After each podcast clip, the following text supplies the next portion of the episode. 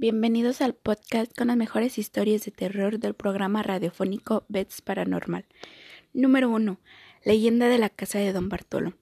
Esta es una famosa leyenda del estado de Querétaro. Hace referencia a un edificio, la casa de Don Bartolo, que debe su fama a un hecho escalofriante que sucedió en ella a mediados del siglo XVII.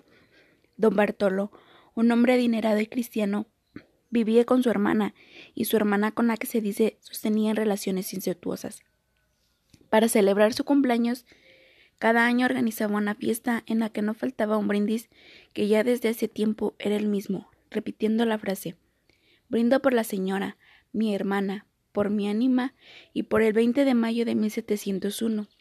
Pasó el tiempo, su fortuna crecía y su celebración era igual cada año hasta llegar la sombría noche del día que tanto mencionaba en su brindis, 20 de mayo de 1701.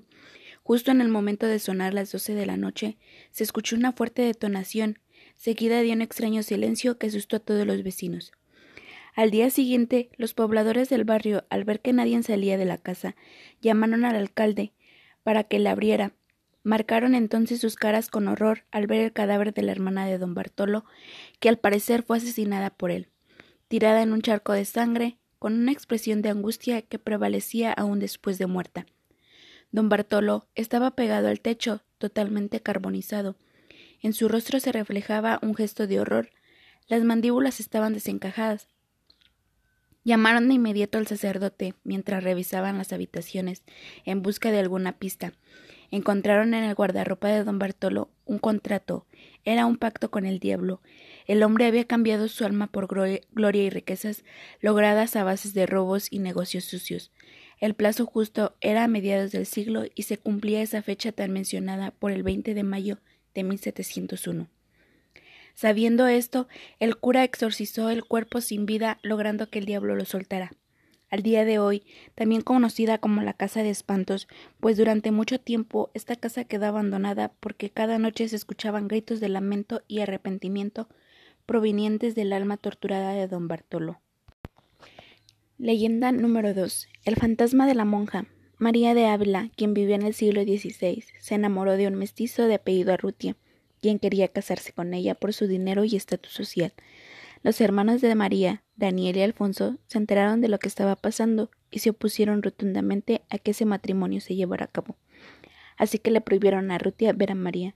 Al principio él se negó, pero los hermanos le ofrecieron mucho dinero que él aceptó para marcharse.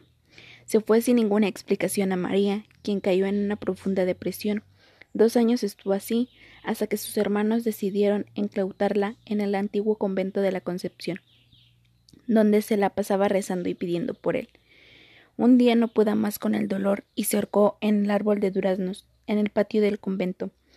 La enterraron ahí mismo y un mes después de su muerte su fantasma empezó a aparecer todas las noches, reflejándose en las aguas del convento. Cuando alguna de las monjas la veía el rostro, desde entonces se prohibió la salida de cualquiera de ellas al jardín cuando anocheciera. La leyenda cuenta que como no podía soportar estar sin su amado, ya muerta salió a buscarlo y lo mató para estar con él aunque fuera en el más allá. 3. Leyenda de la Llorona.